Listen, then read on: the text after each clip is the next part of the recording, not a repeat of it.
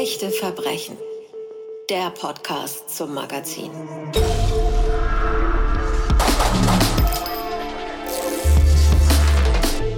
Willkommen zu einem neuen Podcast von Fokus Echte Verbrechen. Das aktuelle Magazin gibt es überall, wo Sie Zeitschriften bekommen. Und wenn Sie keinen Podcast und kein neues Heft verpassen wollen, dann folgen Sie uns doch auch auf Instagram oder Facebook. Heute werden wir über eine grausame Geschichte sprechen, die die ermittelnden Behörden über Jahrzehnte immer wieder beschäftigt hat. Ein wirklich fürchterlicher, schrecklicher Mord, der vor 40 Jahren nahe des Ammersees passierte und sich zu einem der kompliziertesten Kriminalfälle der deutschen Nachkriegsgeschichte entwickeln sollte. In der 350. Jubiläumssendung von Aktenzeichen XY klang das damals so. 15. September 1981. Erster Schultag in Bayern. Ursula Herrmann und ihre Freundin Monika besuchen am Nachmittag die Turnstunde ihres Sportvereins. Sie endet wie üblich gegen 18.45 Uhr. Was dann passierte, war aber alles andere als gewöhnlich. Es geht um die Titelgeschichte in Echte Verbrechen, das Magazin Tief in der Erde. Und es geht um das Mädchen Ursula Herrmann, das nicht älter wurde als zehn Jahre. Vor 40 Jahren starb sie in einer im Wald vergrabenen Kiste. Und die Tat, die Ermittlungen und die neuen Erkenntnisse, die es jetzt gibt, die beschäftigen meine Kollegin Christa von Bernhut schon seit Jahren. Und zwar so sehr, dass die Recherchen sie auch zu einem Roman inspiriert haben, der im März erscheint. Hallo Christa. Hallo liebe Anja. Vielleicht beginnen wir damit, dass du uns ein bisschen mehr über das Mädchen erzählst, über Ursula Herrmann. Wie ist sie aufgewachsen? Wo hat sie gelebt und in welcher Stimmung sind wir kurz vor ihrem elften Geburtstag in diesem Herbst 81? Ja, also der 15. September 1981 war ein sehr schöner Tag, ein ganz strahlender Spätsommertag mit ganz viel Sonne, ganz warm, ganz mild. Also definitiv kein Tag zum Sterben. Und zu Ursula Herrmanns leider sehr kurzem Leben. Also die Ursula ist in einer sehr liebevollen Familie aufgewachsen. Sie war sehr verträumt, sie war aber auch sportlich, sie war musikalisch, sie war intelligent, sensibel. Manchmal war sie auch ein bisschen schwierig und bockig. Also sie war in gewisser Weise ein ähm, sehr normales Kind, aber sie war schon auch was Besonderes. Sie hatte eine sehr zarte Seele. Das haben mir alle Leute erzählt. Und ähm, manchmal denke ich so drüber nach. Im November hätte sie ihren 50. Geburtstag gefeiert. Und dann frage ich mich schon manchmal, was wäre aus ihr geworden? Hätte sie Kinder? Hätte sie eine Familie? Hätte sie einen Beruf? Was für einen Beruf? Und ich sehe natürlich, dass es im Grunde genommen sinnlose Fragen sind. Sie hat ja nie erwachsen werden dürfen. Du hast eine Schulfreundin von Ursula Herrmann getroffen, Konstanze. Die beiden haben sich kennengelernt am ersten Schultag im Gymnasium. Dann haben die sich quasi gefunden, kann man sagen. Die sind auch zusammen zum Turnen gegangen. Kann sich Konstanze noch an diese letzten Momente mit Ursula erinnern? Weiß sie noch, wie die sich verabschiedet haben zum Beispiel? Ja, also Konstanze arbeitet heute als Dokumentarfilmproduzentin in Berlin. Und damals ist sie zusammen mit der Ursula auch in die Turnstunde gegangen. Also sie haben sich nicht nur in der Schule gesehen, sondern eben eigentlich auch jeden Dienstag in der Turnstunde. In dieser letzten Turnstunde am Dienstag, den 15. September 1981, von der wir vorhin schon gesprochen haben, da war sie auch einer der letzten, die Ursula lebend gesehen hat. Und sie erinnert sich noch daran, wie sie in der untergehenden Sonne zusammengestanden haben, noch ein bisschen gequatscht haben. Und dann ist Ursula mit ihrer Cousine weitergefahren und mir hat Konstanze dann gesagt, dass sie sich so wahnsinnig gefreut hat, dass Ursula jetzt auch in ihre Klasse ins Gymnasium gekommen ist. Die beiden waren ja gleich alt. Und ähm, dann hatten die beiden auch schon ausgemacht, dass sie sich nebeneinander setzen. Ja, und dann ist der Platz von der Ursula neben ihr leer geblieben. Und das ist schon, das, das ist eine sehr traurige Erinnerung. Du hast diesen Sommertag gerade schon so bunt geschildert, weil dieser Sommertag entscheidend war für das, was passiert ist. Wenn es geregnet hätte, wäre vielleicht all das, was geschehen ist, nicht passiert. Also gehen wir mal zurück mit dir zum 15. September 1981. Warum war das Wetter so entscheidend? Also das Wetter war deswegen entscheidend, weil man bei Dauerregen nicht durch dieses Waldgebiet hätte radeln können. Also man hätte schon können, aber man hätte es wahrscheinlich eher nicht gemacht, weil es wurde dann schon sehr rutschig. Das war ja kein asphaltierter Weg, sondern das war so ein richtiger Waldweg, wo auch Wurzelknollen aus dem Boden raus. Also es wurde rutschig. Wenn man, wenn man, wenn es geregnet hat, wurde es ziemlich rutschig. Aber bei schönem Wetter haben das ganz viele Anwohner gemacht, die von Eching nach Schondorf und oder vice versa wieder zurück mussten, weil es nämlich sogar schneller gegangen ist als mit dem Auto, weil die reguläre Landstraße ein Umweg gewesen ist. Aber ich gehe davon aus, wenn es geregnet hätte, wäre Ursula nicht geradelt, sondern dann hätte man sie zur Turnstunde hingefahren und hätte sie auch wieder abgeholt. Und dann wäre das Ganze natürlich nicht passiert. Nun war es aber ein schöner Sommertag, Spätsommertag oder Herbsttag und da ist vielleicht der eine oder andere auch spazieren gegangen im Wald, hat diesen Tag genossen. und äh, hat nicht registriert, was da im Wald passiert ist, denn da war schon eine Kiste vorbereitet. Was weiß man heute darüber? Ja, also die Kiste war bereits vergraben, das ist sicher. Die ruhte da völlig unsichtbar im Waldboden, weil die Täter hatten geschickterweise eine schnell wachsende Grassamensorte gesät, ungefähr ein, zwei Wochen davor, und noch zusätzlich mehrere abgeschnittene Fichten um den Tatort herum lose reingesteckt, so dass man, schätze ich, von außen nicht sehr viel gesehen hat. Also das war dann wie so eine Art winzige Pseudolichtung. Und ähm, da muss ich sagen, das war gut ausgedacht, es war gut vorbereitet. Umso dämlicher haben die Entführer sich dann anschließend angestellt. Dazu kommen wir noch. Die Polizei hat versucht zu rekonstruieren, was passiert ist, nachdem Ursula mit dem Fahrrad in diesen Weingarten reingefahren ist. Zu welchen Ergebnissen ist man da gekommen? Also Ursula radelte so gegen halb acht durch dieses Waldgebiet und dann hat sie etwas zum Anhalten gezwungen.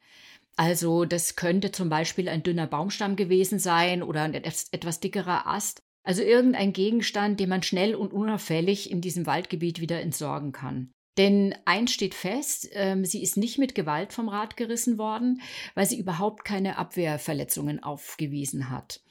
Okay, also sie steigt ab, steht dann da und dann steht wahrscheinlich vor ihr einer der Täter, wahrscheinlich maskiert, weil man hat eine primitive Maske hergestellt aus einer Plastiktüte gefunden und wurde möglicherweise wurde sie bedroht, möglicherweise sogar mit einer Waffe. Und dann hat sie jemand, ich denke mal, von hinten betäubt, aber nicht mit Chloroform oder so einem medizinischen Produkt, das hätte man nämlich später festgestellt, sondern das musste eine ganz viel flüchtigere Substanz sein, nämlich vielleicht sowas wie Lachgas. Und Lachgas, das ist in diesen Sprühsahnekapseln drin. Also das kriegte man damals wie heute ganz leicht. Dafür brauchte man keine medizinische Vorbildung oder sonst was. Ja, und anschließend ähm, wurde sie quer durch den Wald zur Kiste verschleppt. Und da muss man sich vorstellen, das sind 800 Meter durch den Wald. Äh, zwar war da ein Pfad, aber trotzdem ist da natürlich Unterholz und so weiter. Also das dauert, das ist echt weit und vor allem ging es immer so ein Stückchen bergauf. Während sich also äh, Ursulas Familie halb tot gesucht hat und sich die Seele aus dem Leib gerufen haben, haben das die Täter mit Sicherheit gehört. Die haben diese Rufe ganz sicher gehört und sie haben trotzdem weitergemacht und das finde ich schon bemerkenswert. Was den Ermittlerinnen und Ermittlern auch zu denken gegeben hat, ist, dass offenbar gar nicht klar war, dass Ursula von Anfang an als Opfer gedacht war. Das jedenfalls vermutet die Polizei ja. Wir hören noch mal rein in diese 350. Sendung Aktenzeichen XY aus dem Jahr 2002. Bereits vier Monate vor dem Verbrechen fabriziert der Täter einen der später verwendeten Erpresserbriefe. Offensichtlich weiß er zu diesem Zeitpunkt noch nicht, welches Kind er in seine Gewalt bringen wird. Denn er lässt im Text eine Lücke frei für die später einzufügende Telefonnummer der Eltern. Christa, du schreibst in deinem Artikel in Echte Verbrechen, dass eine Schulfreundin dir viele Jahre später gesagt hat, dass ihr damals elfjähriger Bruder dieser Ursula sehr, sehr ähnlich gesehen hat, weil die beide sehr kurze Haare hatten. Kann es sich da um eine Verwechslung gehandelt haben? Ja, das war eine Schulfreundin von mir, die ich ohne irgendwas zu ahnen ähm, einfach von dem Fall erzählt habe, sie darauf angesprochen habe. Und die hat mir dann zu meiner großen Überraschung erzählt, dass ihr Bruder der Ursula tatsächlich sehr ähnlich gesehen hat und äh, vor allem haben die auch nicht weit weg gewohnt. Das waren praktisch Nachbarn. Und ähm, also der Bruder war auch blond, er hatte sehr kurze Haare und das hatte die Ursula zu dem Zeitpunkt auch. Das heißt auch ähm, das Fahndungsfoto von ihr, was bis heute überall kursiert, das war eigentlich falsch. Also die Frisur hat nicht mehr gestimmt. Zu der Zeit hatte sie keinen Pagenschnitt mehr, sondern eine ganz jungenhafte Frisur. Die hatten nur einfach noch kein neues Foto von ihr. Und deswegen ist es natürlich möglich, diese Verwechslung ist natürlich möglich. Und wollten die Täter Geld? War das gleich klar, was da gewollt war? Ja, die Täter wollten Geld, äh, und zwar zwei Millionen Mark. Also bei den Entführern hat es sich um Erpresser gehandelt und ähm, das ist eben das Komische an dieser ganzen Sache, weil Ursulas Familie war für die Erpresser eigentlich uninteressant. Die hatten gar nicht, also zwei Millionen, das war völlig außerhalb ihrer finanziellen Möglichkeiten. Aber die andere Familie, die des Bruders meiner Schulfreundin, die hätte das Geld gehabt oder es, die hätte es sich zumindest relativ schnell organisieren können. Die hätte wohl nicht mal die Polizei einschalten müssen. Und das musste die Familie von der Ursula, hätte das auf jeden Fall machen müssen. Die wären die dieses Geld anders nicht rangekommen. Du hast uns gerade erzählt, dass eben während diese Suchaktion gestartet wurde, ähm, Ulla betäubt wurde im Wald und von den Tätern wahrscheinlich ganz in der Nähe Richtung der Kiste getragen wurde. Also die waren noch mit dem Transport beschäftigt, als die Suchtrupps schon unterwegs waren. Also die Polizei hat gleich reagiert, als die Eltern das Mädchen vermisst gemeldet haben. Ja, die Polizei hat gleich reagiert, die kam allerdings ein bisschen später dazu. Also da könnte ich mir vorstellen, da war das Mädchen schon in der Kiste drin. Ja, also die Polizei hat wirklich maximales Engagement gezeigt. Die haben also in wirklich ganz viele Leute haben da wirklich bis nachts um eins das Waldgebiet auf links gedreht. Dann hat es auch noch angefangen zu regnen. Das heißt, die Spurenlage wurde dann von Minute zu Minute schlechter. Es wurde kalt und matschig und super finster. Und leider äh, gefunden haben sie erstmal fast nichts, außer das Rad von der Ursula. Und das lehnte unbeschädigt an einem Baum. Und ähm, da konnten auch später dann keine Spuren sichergestellt werden. Das lag möglicherweise vielleicht auch an dem Regen, aber jedenfalls keine Fingerabdrücke, nichts an dem Rad.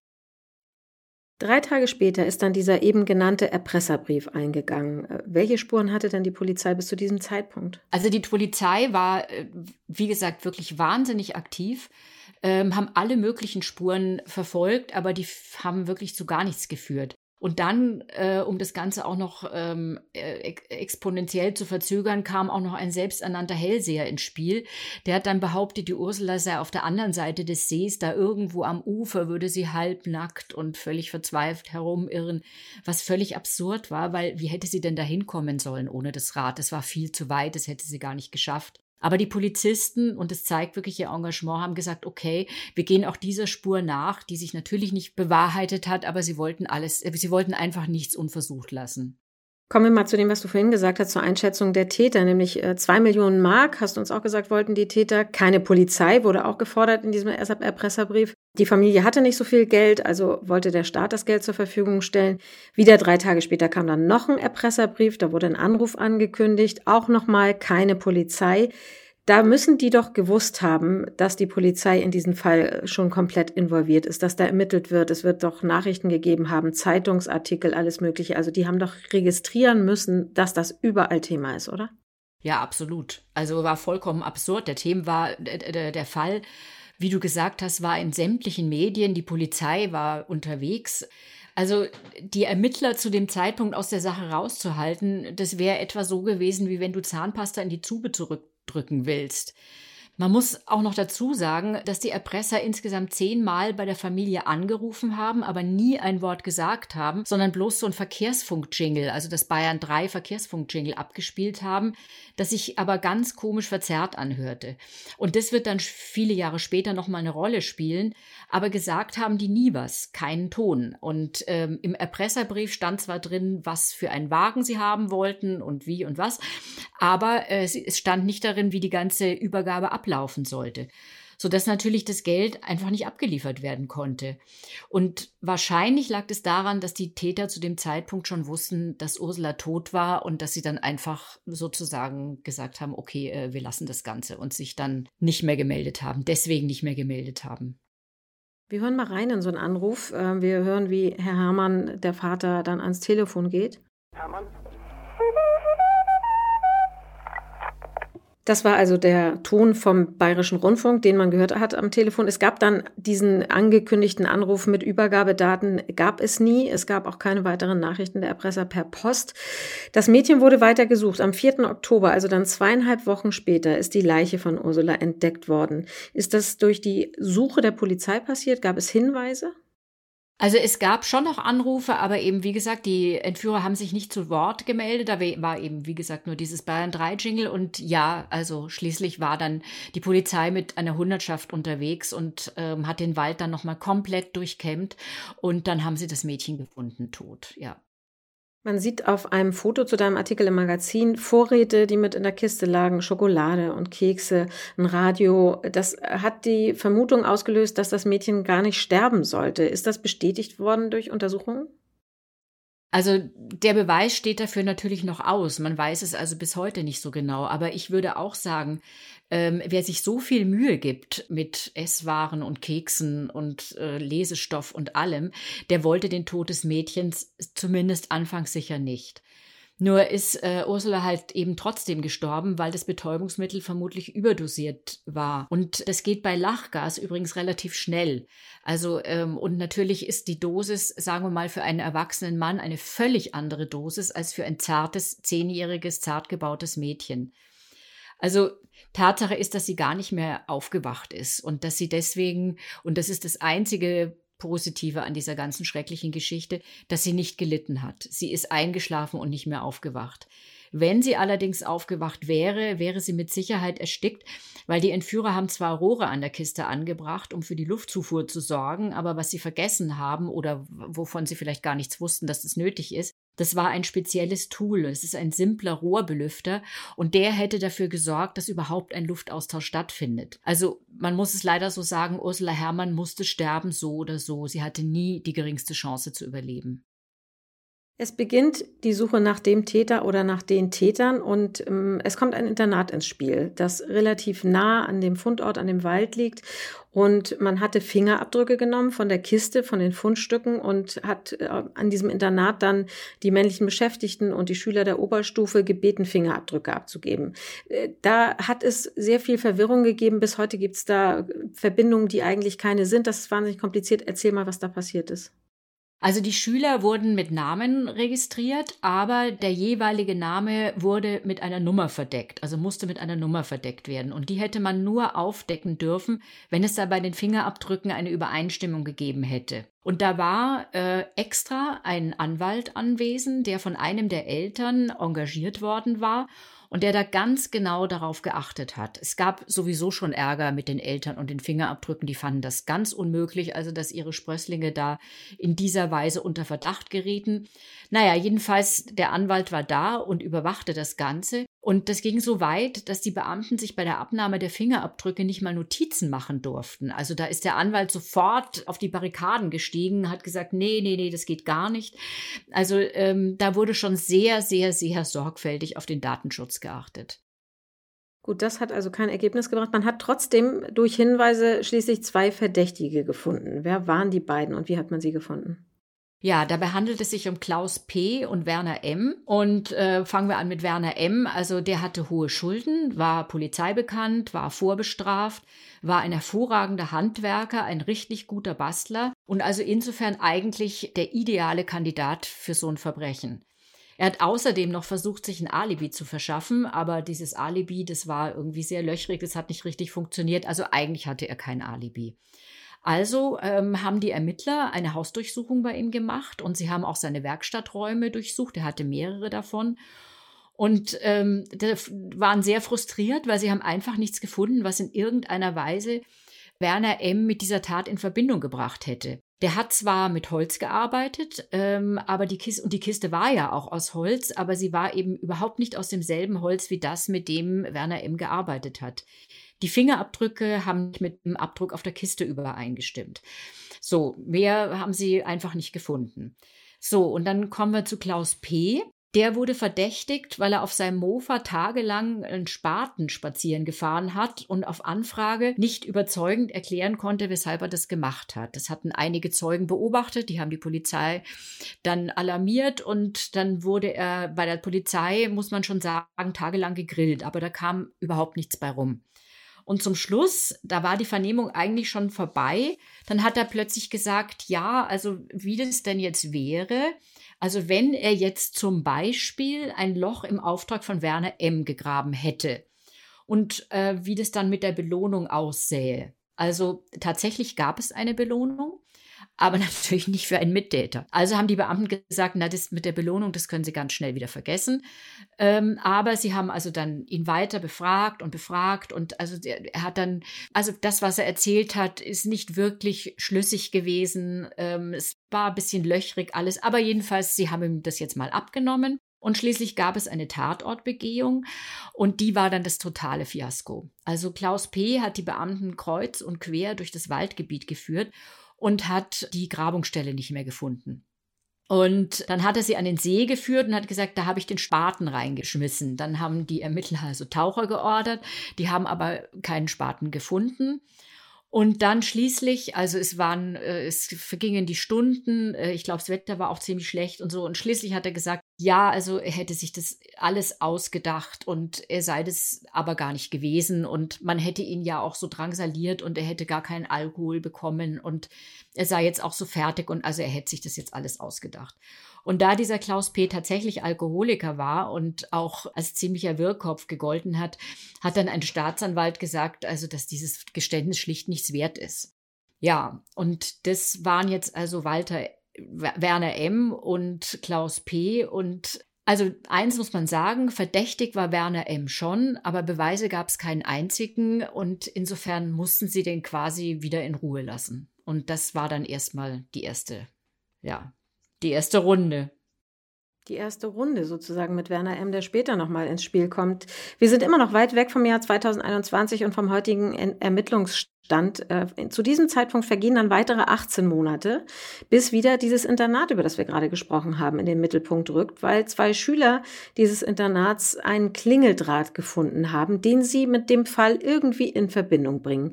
Äh, gehen damit zur Polizei und erzählen, dass sie diesen Draht gefunden haben. Wie sind die auf die Idee gekommen, dass das mit dem Fall Ursula Herrmann zu tun haben könnte? Äh, ja, das frage ich mich auch, ehrlich gesagt. Also die Relevanz dieses Klingeldrahts wurde nämlich merkwürdigerweise erst sehr viel später von der Polizei erkannt. Wann genau, kann ich, weiß ich auch nicht, aber jedenfalls zu dem Zeitpunkt noch nicht.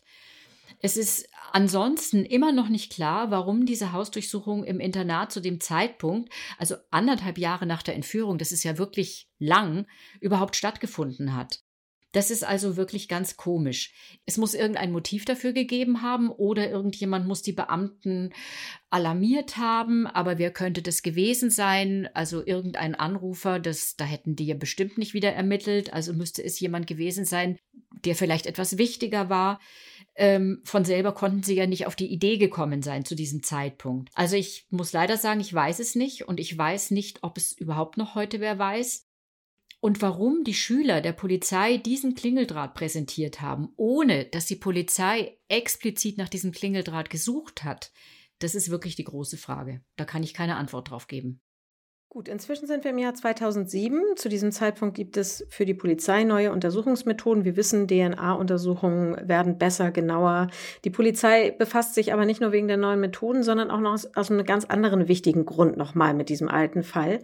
Wenn den Tätern keine Mordabsicht nachgewiesen werden kann, dann lautet der Straftatbestand erpresserischer Menschenraub mit Todesfolge.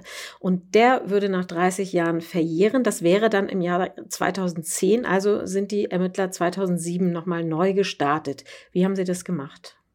Also Sie haben alle Beteiligten nochmal befragt, also auch die Ermittler, die damit befasst waren und auch die beiden ehemaligen Schüler, von denen ich eben gerade gesprochen habe, die damals den Klingeldraht gebracht hatten. Also zu dem Zeitpunkt war dann klar, der Klingeldraht war von einer gewissen Wichtigkeit, der war 140 Meter lang, zog sich ungefähr ein paar Meter parallel zum Weg durch das Waldgebiet war an zwei Bäumen befestigt und hat zwei Menschen einen sehr guten Blick über den Weg in die eine bzw. in die andere Richtung ermöglicht, sodass sich die Entführer über den Klingeldraht verständigen konnten. Das hat die Polizei nur am Anfang übersehen, aber dann war es ihnen klar. Ähm, Nochmal zu der Befragung dieser beiden Schüler dazu. Also der eine konnte sich angeblich nicht mal an die Vernehmung erinnern, also das brachte irgendwie gar nichts. Der andere hat ähm, diese Räuberpistole, also die, nein, der hat diese Geschichte wiederholt, dass sie auf Eulenjagd waren und äh, aber keine Eule gefunden hätten, dann zufälligerweise auf diesen Klingeldraht gestoßen seien und den abgemacht hätten seltsame Geschichte.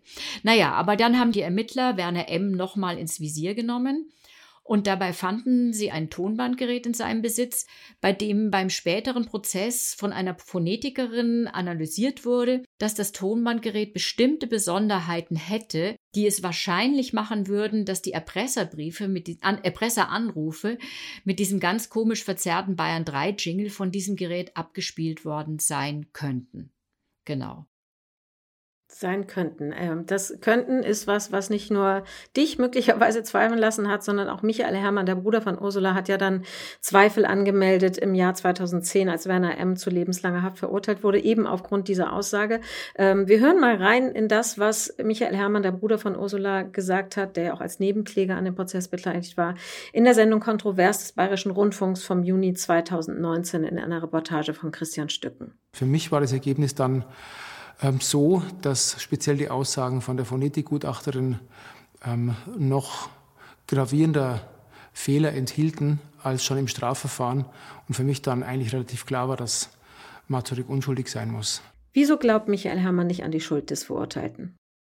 Also dazu muss man wissen, dass Michael Herrmann Musiker und Tonexperte ist und der hat halt einfach sofort festgestellt, dass dieses Tonbandgerät nicht mal ansatzweise als Indiz taugt weil äh, diese Besonderheit, von der diese äh, Phonetikerin gesprochen hat, sich auch zum Beispiel einstellen könnte, wenn das Gerät einfach älter wird. Dann kann sich, können sich da bestimmte Sachen verstellen. Dazu kam das zweite Hauptindiz, nämlich die damalige Aussage von Klaus P. Also das war der, der angeblich das Loch im Auftrag von Werner M. gegraben hat. Und diese Aussage ist löcherig, äh, wurde von Klaus P. zurückgenommen und eignet sich einfach schon deshalb nicht als ein Hauptindiz, weil Klaus P. gar nicht vor Gericht aussagen konnte, weil er nämlich schon verstorben war. Und eigentlich ist es so, also wenn jemand als Zeuge aussagen soll, gilt das immer mehr, als wenn er vor 30 Jahren was zu den Akten gegeben hat. Eigentlich hätte dieses Gericht, und das ist auch die Meinung des Anwalts von Michael Hermann Joachim Feller, dieses, ähm, die, diese Aussage eigentlich gar nicht benutzen dürfen. Weil die war einfach zu zweifelhaft und zu löchrig und zu schwierig. Und das ist auch meine Meinung. Hat denn Michael Hermann eine Vermutung, was passiert sein könnte? Also er hat ewig auf eigene Faust recherchiert, weil ihm das Ganze so seltsam erschien. Und dabei hat ihn eine Altphilologin äh, von der Londoner Holloway University unterstützt, die heißt Barbara Zipser. Und die hat die Sprache der Erpresserbriefe analysiert und geht von viel jüngeren Tätern aus. Also Werner M. war damals Anfang Mitte 30 und sie geht von viel jüngeren Tätern aus, also eher unter 20. Außerdem hat sie eine sehr interessante Spur nochmal analysiert und die hat damals den Ermittlern schon ganz große Schwierigkeiten bereitet. Die Abdeckung der Kiste war nämlich beschichtet mit Bitumen und Silberbronze und diese beiden Materialien gab und gibt es in Deutschland in dieser speziellen Zusammensetzung nicht zu kaufen. Und laut Barbara Zipser ist es möglicherweise ein experimenteller Materialmix, der in entsprechenden Firmen ausprobiert, für ihre Zwecke eben ausprobiert wird. Und so eine Firma befindet sich in Bayern und der Sohn des Besitzers hat das Internat besucht, das an das Waldgebiet angrenzt. Und er war auch einer der beiden Jungs, die der Polizei unaufgefordert den Klingeldraht gebracht hat. Also ich finde, das kann man nicht einfach ignorieren, weil es einfach die Frage ist, wie ein Mann wie Werner M. an dieses Brett mit diesem Materialmix herangekommen sein soll. Und da fällt mir ehrlich gesagt keine Antwort zu ein. Wir gehen nochmal ins Jahr 2002, denn da war dieser Fall nochmal Thema in Aktenzeichen XY in der Jubiläumsfernsehsendung der 350. Rudi Zerne war damals schon Moderator. Zu Gast war der ehemalige langjährige Moderator Eduard Zimmermann, der diesen Fall Hermann auch als den schlimmsten in seinen 35 Jahren in dieser Sendung beschrieben hat. Aber er hat zu diesem Zeitpunkt im Jahr 2002 auch Hoffnung auf Aufklärung gehabt. Ja, ich glaube sogar, dass wir heute äh, etwas größere Chancen haben als äh, noch vor 10 oder 15 Jahren. Äh, und zwar aus einem ganz besonderen Grund. Der Täter muss Mitwisser haben. Er hat so viele Vorbereitungshandlungen betrieben äh, mit der Kiste und der Grube. Äh, das kann er alles gar nicht alleine gemacht haben. Äh, und hier steht, besteht eine ganz besondere Chance, in der Sache vielleicht jetzt doch noch weiterzukommen. Denn äh, Mord verjährt in Deutschland nicht. Das ist auch gut und in Ordnung. Aber Mitwissenschaft oder andere geringfügige Beteiligungen äh, könnten heute nach 21 Jahren äh, längst ver, verjährt sein. Und äh, das wäre vielleicht äh, eine Möglichkeit äh, für manche Leute darüber nachzudenken, dass sie es, äh, dass sie sich melden. Meine Hoffnung ist, dass aus diesem Personenkreis äh, tatsächlich vielleicht wir jemanden finden, der sein Schweigen brechen wird. Christa, jetzt sind wir noch mal zehn Jahre weiter, knapp zehn Jahre. Gibt es denn neue Erkenntnisse?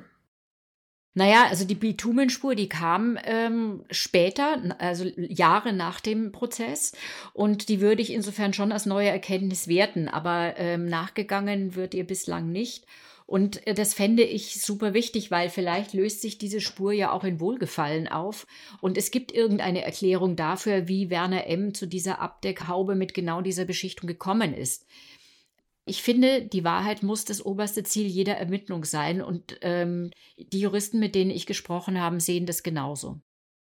Möglicherweise sitzt also ein Mann unschuldig im Gefängnis. Du schreibst in deinem Artikel, dass die Staatsanwaltschaft wegen der Verjährung neuer Ermittlungen ablehnt. Warum hast du trotzdem Hoffnung, dass da Bewegung in den Fall kommen könnte? Also wie gesagt, es ist ja immer noch möglich, dass Werner M. der Täter ist. Das ist vollkommen klar. Aber die Indizien reichen meiner Meinung nach trotzdem nicht für eine Verurteilung aus. Und deswegen wäre es einfach wichtig, sich diesen Fall nochmal zu stellen, nochmal zu ermitteln, auch wenn die Tat Menschenraub mit Todesfolge seit zehn Jahren verjährt ist. Weil immerhin, ich meine, vielleicht sitzt jemand unschuldig im Gefängnis deswegen und es muss doch eine Rolle spielen. Das ist doch wichtig. Und deswegen habe ich doch große Hoffnungen, dass da vielleicht doch noch mal was passiert. Das würde mich sehr freuen. Auch für die Familie von Michael Hermann würde mich das wahnsinnig freuen, weil die möchten einfach richtig Abschied nehmen. Und für Michael Herrmann äh, ist es so, dass der sagt, ich will auf jeden Fall das endgültige Ergebnis, weil er der Meinung ist, der Mann, der da jetzt verhaftet worden ist und im Gefängnis sitzt, ist möglicherweise nicht der Täter. Ja, das ist wichtig. Und ähm, er sagt, Michael Herrmann sagt nicht, er war es auf gar keinen Fall. So weit geht er nicht. Aber er braucht einfach Indizien, die tragfähiger sind als die Indizien, die in diesen Prozess gebracht wurden. Und diese Indizien, die in den Prozess gebracht wurden, das ist jetzt auch meine persönliche Meinung, aber eben nicht nur sind nicht tragfähig, finde ich nicht. Zum Schluss würde ich auch deine persönliche Meinung noch mal wissen zu dem, was da tatsächlich passiert ist. Du hast so viel Unterlagen gelesen, du hast so viel Papiere auch von Michael Herrmann bekommen, du hast mit Menschen gesprochen, die am Prozess beteiligt waren, mit ehemaligen aus dem Internat. Also bei all dem, was du weißt über den Fall Ursula Herrmann und über die Ermittlungen, hast du eine eigene Theorie? Also ich habe, ich habe eine eigene Theorie, aber die würde ich jetzt nicht unbedingt ähm, öffentlich sagen wollen. Aber Tatsache ist, dass also die Spur, die Michael zum Internat geführt hat, da kann ich jetzt nicht einfach sagen, diese Spur ist vollkommen absurd, sondern ich finde, es gibt ähm, einige Hinweise darauf, dass diese Spur möglicherweise nachverfolgt werden müsste. Und ähm, meine Theorie geht in diese Richtung sagt Christa von Bernhut im Podcast Echte Verbrechen zu unserer Titelgeschichte Tief in der Erde und die langwierigen Ermittlungen und offenen Fragen zum Fall Ursula Herrmann.